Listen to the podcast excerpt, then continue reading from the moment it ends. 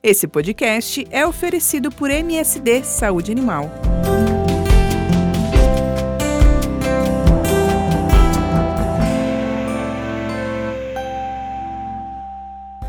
Do javali selvagem ao porco doméstico, da conformação voltada para a produção de banha às raças especializadas em carne magra, de espécie considerada impura ao moderno manejo de higiene impecável, a suinocultura é exemplo vivo de evolução tecnológica a serviço da oferta de proteínas para a humanidade. Hoje, porém, novos atributos são esperados dos alimentos e os desafios passam a incluir o bem-estar dos animais e o impacto ambiental da produção. Podemos consumir carne suína sem culpa e sem medo? Eu sou o Sebastião Faria e este é o podcast Visões em Saúde Única, seu encontro quinzenal com as histórias que conectam saúde humana, saúde animal e saúde ambiental. No episódio de hoje, a vez do porco. Para contar se podemos comer uma bisteca hoje, sem medo e sem culpa, eu recebo aqui com muita, muito prazer e muita honra Osmar Dalla Costa e a Vivian Feder, pesquisador e pesquisadora da Embrapa Suínos e Aves, que fica em Concórdia, Santa Catarina.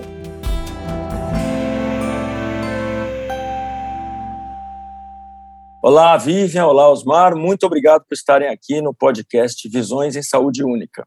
Muito obrigada. Eu que agradeço a oportunidade de poder colaborar com vocês. Muito obrigado, Sebastião, por nos dar a oportunidade de mostrar um pouquinho do nosso trabalho que nós estamos realizando aqui na Embrapa de Concórdia, Santa Catarina.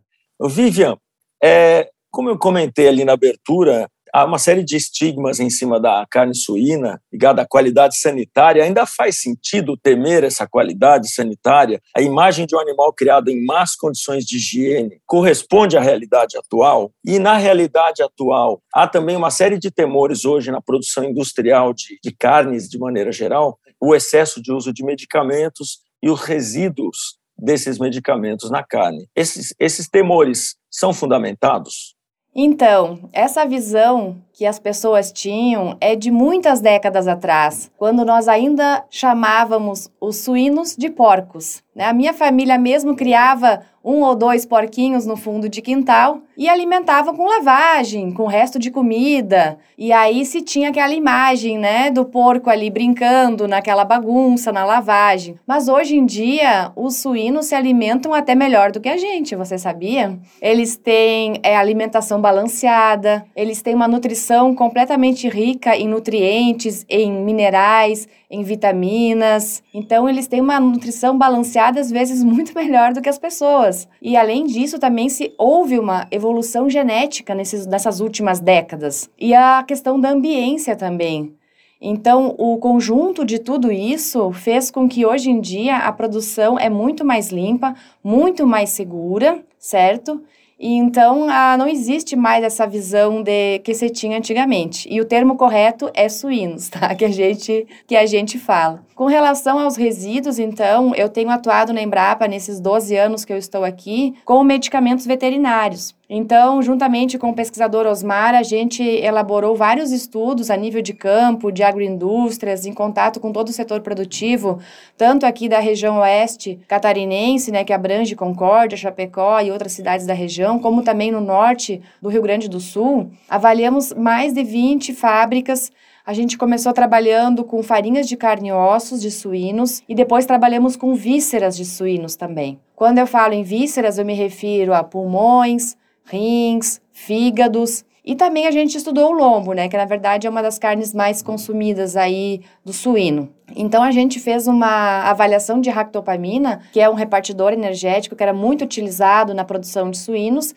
e a gente foi verificar então se haviam resíduos é, deste medicamento nas rações e nas farinhas. E a gente constatou que, apesar de ter uma grande variabilidade, esses resíduos estavam presentes na ordem de traços. Né? Quando eu falo traços, eu quero dizer ppb, partes por bilhão, ou então microgramas por quilo. Então, são concentrações muito baixas. A legislação brasileira, por exemplo, ela permite 10 microgramas por quilo que esteja presente de ractopamina em lombo. Então, a gente encontrou concentrações todas abaixo desse valor. Então, a gente pode dizer que sim, que a carne é segura, que a carne brasileira é forte, forte né? Como a gente tem aí o programa Carne Mais Suína também, coma mais carne suína. E, claro, tudo depende também dos cortes, né? E do modo de preparo do, do produto. Às vezes as pessoas pensam a carne suína como uma carne gorda, né? Claro, depende o modo que você vai preparar. Se você fizer uma carne frita, é um, é um tipo de produto. Se você fizer uma carne assada, ela com certeza ela é muito mais saudável. E nós temos vários cortes saudáveis na carne suína, como lombo, para aquela gurizada que quer controlar a dieta, né? Comer então uma carne com um pouco menos de gordura. E é bom até para TPM, se a mulherada aí estava em dúvida, a carne suína ela contém muito ferro. Então ela é muito indicada também para as mulheres que estão com TPM. Então a carne suína ela tem vários vários atributos, né? Várias qualidades. Ela é uma carne muito rica em proteína, é uma carne rica em vitaminas do complexo B, que a gente não encontra nos vegetais. Então, eu estimulo as pessoas que se alimentem sim de carne suína, pelo menos umas três vezes por semana. Eu vou lembrar da TPM quando for ao açougue na próxima semana, viu? é, boa dica. Sebastião e Vivi, eu poderia contribuir também um pouquinho. Eu acho que a gente não deve somente comer uma bisteca de suíno. Nós podemos e devemos comer bisteca de suíno, nós podemos comer o pernil, nós podemos comer a paleta, nós podemos, podemos e devemos comer o filé mignon de suínos, que é são cortes nobres de modo geral, e aquilo que a Vivian comentou antes. Nós temos um divisor de água. O que era antes criador de porcos e o que é hoje uma criação de suínos. Criador de porcos é aquilo que era criado em piquetes, lavajões, lixões. Isso é uma imagem que se via na década de 60, 70. Hoje, a nossa indústria de produção de carne de suína é uma indústria de carne mais avançada e mais que aplica um grau de tecnologia, diria assim, mais de, de alta, alta tecnologia, que é, nós estamos no linear da cadeia, entendesse? Nós somos o quarto maior produtor de suínos. Mas a tecnologia que nós empregamos aqui dentro do Brasil na produção de suínos é, são tecnologias altamente valorizada e aprovada dentro das indústrias farmacêuticas, nas indústrias de equipamento e até mesmo dentro e mesmo na indústria de produção de carne de modo, entendesse? A nossa carne suína é uma carne extremamente saudável. Muitas vezes eu vejo os professores de, de academia dizendo que as pessoas devem comer carne de frango, pra, que tem mais proteína, tem menos gordura, esse tipo de coisa. Eu muitas vezes eu digo para eles, ó, acho que você não pode comer carne de frango. Você deve comer carne de suína, que ela tem muito menos gordura que a de frango, de um modo geral. Ela é muito mais saudável, ela tem muito mais proteína, ela tem muito menos gordura de um modo geral. Claro, bem, aquilo que a Via me falou, essa quantidade de gordura vai depender muito da maneira como tu vai preparar ela, entendeu? Hoje você pega um lombo de suíno, um filé mignon, uma picanha, uma alcatra, você não vê gordura, entendeu? Hoje a indústria se preparou, se especializou para oferecer cortes especializados para aquilo que o nosso consumidor deseja. É, sobre esse ponto ainda, Vivian, você como engenheira de alimentos, pode descrever um pouco em que momento se deu essa mudança? Porque a carne suína é até culturalmente vista como uma carne mais para momentos festivos, ao menos aqui no Brasil, e hoje a gente tem essa diversidade de cortes que vocês mencionam, uma diversidade de formas de preparo para poder atender a uma comida do dia a dia, uma, um consumo diário, é, para uma dieta equilibrada, diversificada, com diferentes proteínas de origem animal. Você acha que a exportação de carne suína para mercados que demandam cortes diferentes ajudou a fazer essa mudança ou é só uma coincidência? Porque essa carne que o Osmar está mencionando, ela chega hoje a dezenas de mercados pelo mundo. O Brasil é um grande exportador de carne suína, né? Com certeza, o Brasil exporta para mais de 120 países, né? A gente tem estatísticas aí da Associação Brasileira de Proteína Animal, a BPA, que ela diz isso, apesar da carne de frango ser exportada muito mais, né, para mais de 140 países, a carne suína está também já sendo exportada para mais de 120 países. Então, com certeza certeza, a gente é reconhecido no exterior também pela qualidade da nossa carne, né? Você pergunta é, em que tempo, em que época se deu isso. Eu acredito que assim de 30 anos para cá muita coisa mudou, né? A própria Embrapa, ela produziu uma genética especial também para esse público, porque o consumidor hoje em dia está mais preocupado com a saúde, em diminuir o teor de sódio, de gordura da sua dieta, está preocupado com doenças do coração, e enfim. Então assim, a, a Embrapa Suínos e Aves, ela desenvolveu uma genética chamada MS115, que é um suíno light, a gente chama de suíno light, porque ele foi direcionado a genética para a produção de mais carne e menos gordura. Então ele não tem aquele toucinho ou aquela banha, né, como o pessoal falava de antigamente. Então isso mudou muito, né, nesses últimos anos. É sensacional. É, você mencionou aí uma ação do Mais Carne Suína. Ela vem nessa, nessa sequência dessa trilha para promover esse consumo diário da carne suína? Com certeza, porque comparado com as outras carnes no Brasil, a carne suína ainda é pouco consumida. É em torno de 13, 14 quilos por pessoa por ano. E a carne de frango é em torno de 45 quilos por pessoa por ano. Então, no Brasil, ela ainda é pouco consumida, mas eu acredito que isso é culturalmente mesmo, como você falou, né? Antigamente as pessoas imaginavam é, aquele porco, né, na, na lavagem, se alimentando daquela forma. Então, aquilo ficou intrínseco na, na mente de muitas pessoas, né? Ah, então, acredito que isso é uma mudança cultural que tem que vir aos poucos, né? Assim com os trabalhos da Embrapa, né? E com outras instituições apoiando e mostrando com base científica que a carne é saudável, não tem por que não, não consumirmos essa carne. Porque, na verdade, a nível mundial, a carne suína é a mais consumida das carnes vermelhas, né? É, exato, no mundo todo, né? E aí, é, eu volto para o Osmar, que é zootecnista, e, e vendo as, todas essas frentes de, de atuação da Embrapa. O saudoso jornalista Paulo Henrique Amorim dizia que era a NASA brasileira, e eu acredito que ele não, não exagerou ao fazer essa comparação.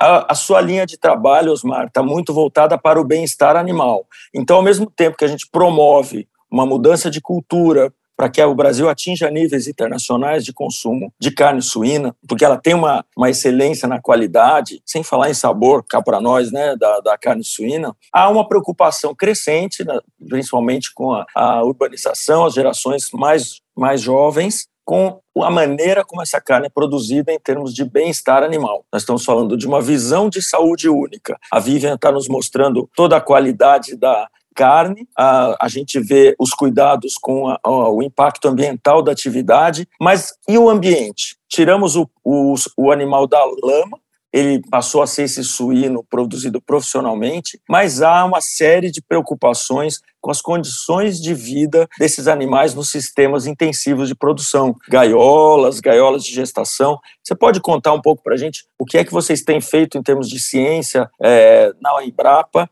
e o que a indústria moderna tem adotado para poder dar, tranquilizar esse consumidor? No passado, nós criávamos suínos em piquetes, em mangueirão, esse tipo de coisa. E aí a gente pegou o suíno, confinou ele em baias, em boxes de gestação para melhorar os índices de produtividade. E a gente melhorou significativamente os índices de produtividade. De uns 20 anos para cá, a cadeia a científica e a sociedade começou a dizer: não, eu não quero mais ver esses nossos animais mantidos em boxes de gestação. E é o que aconteceu: nós retiramos os nossos animais dos boxes de gestação, de um modo geral, e levamos eles para as baias coletivas. Entendeu?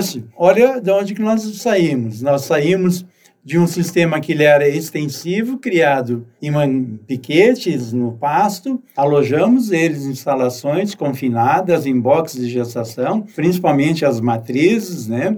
E agora nós voltamos liberar as matrizes. Liberamos elas, colocamos em baias coletivas, onde elas conseguem expressar todos aqueles comportamentos naturais que elas tinham, de caminhar, explorar o ambiente, interagir com outros animais, entendesse?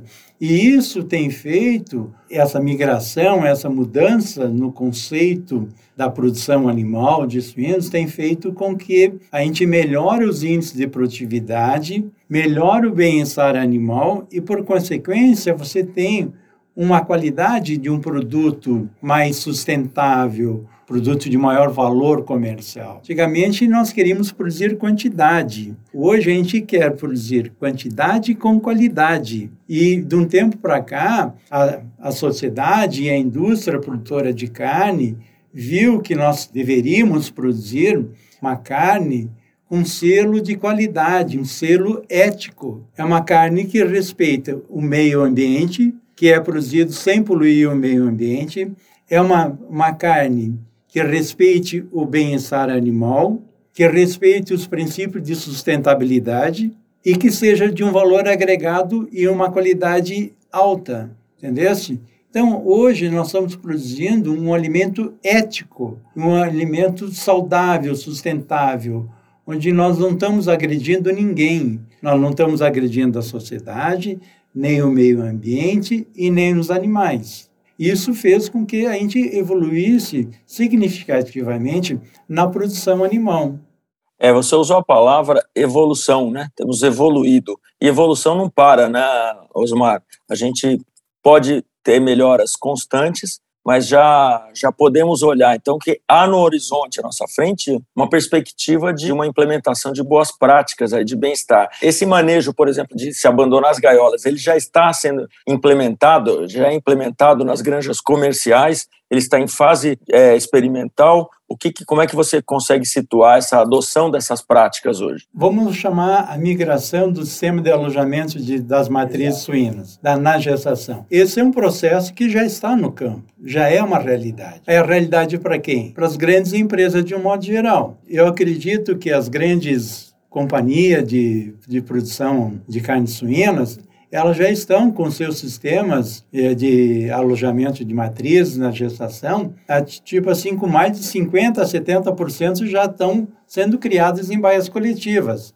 Isso numa média geral. Tem empresas que já estão perto dos 80, 90, outras são mais atrasadas, mas isso já é uma realidade. Isso não é mais uma perspectiva, isso é um fato concreto. Tem alguns, algumas empresas, alguns departamentos, alguns setores que estão um pouquinho mais atrasados, mas no decorrer do tempo eles vão se ajustar. É, Para mim fazer uma maratona, eu tenho que dar o primeiro passo. E aí começar a caminhar, e essas empresas, esses produtores hoje de suínos, estão atentos é, às mudanças que a sociedade está tá pedindo e, e vai, vai acontecer toda essa migração de um modo geral. Isso tem acontecido não somente na gestação. Essa melhoria no processo na gestação tem feito com que é, o uso de medicamentos na gestação, o uso de medicamentos mais racional e a aplicação de vacinas mais efetivas, com maior eficácia, tenham, contribuam com o processo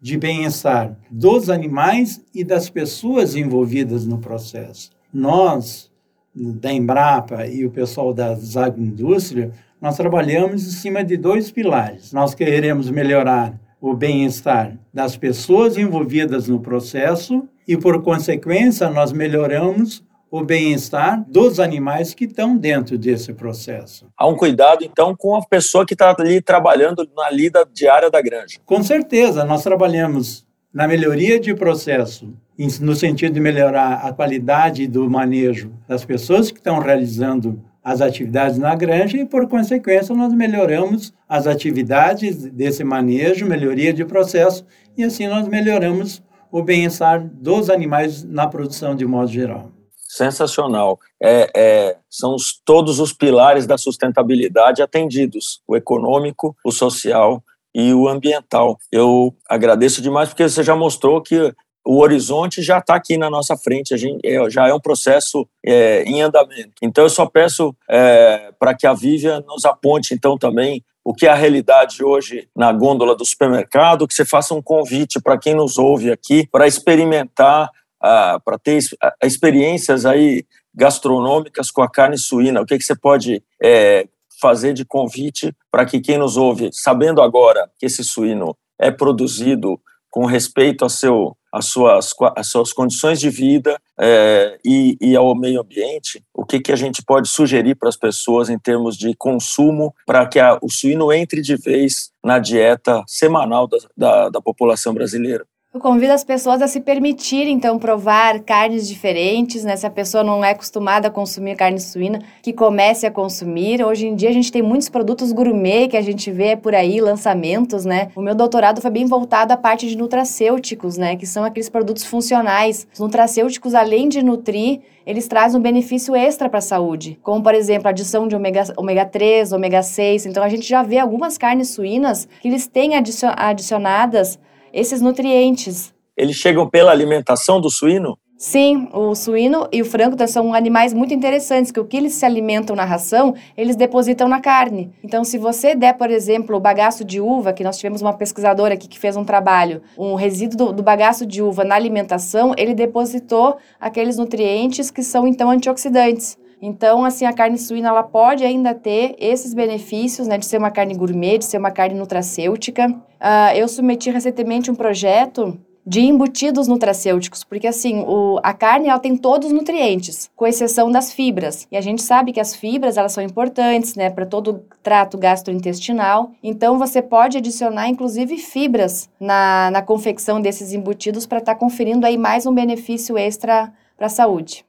Que incrível, quer dizer que você vai poder encontrar aí uma, uma linguiça rica em fibras também, que além desfrutar de todo o sabor, de todos esses benefícios. Agora, para implementar todas essas boas práticas, para melhorar o bem-estar desses animais, é preciso educar as pessoas que estão na, na lida diária dentro da granja. Vou, como é que eu, tem sido o trabalho, como é o trabalho da Embrapa para desenvolver essa qualificação profissional é, eu soube que vocês trabalham não só com as pessoas da granja, mas até com os transportadores. É verdade isso, Osmar? Sim, isso é verdade. A Embrapa possui módulos de treinamento para técnicos e produtores de suínos, onde nós mostramos como devem ser as boas práticas de produção, qualificando essas pessoas e mostrando a importância do trabalho que ele está fazendo ele não é simplesmente uma engrenagem. Ele faz parte de um sistema de engrenagem, pois se ele, a engrenagem dele parar, todo o sistema vai parar. Então, por isso que a Embrapa tem um programa de treinamento e qualificação que vai desde técnicos, produtores, transportadores, pessoas que recebem as, os suínos no frigorífico e até mesmo as pessoas que fazem a insensibilização e atordoamento no frigorífico. Então, nós temos um programa de qualificação da nossa mão de obra na cadeia produtiva de suínos.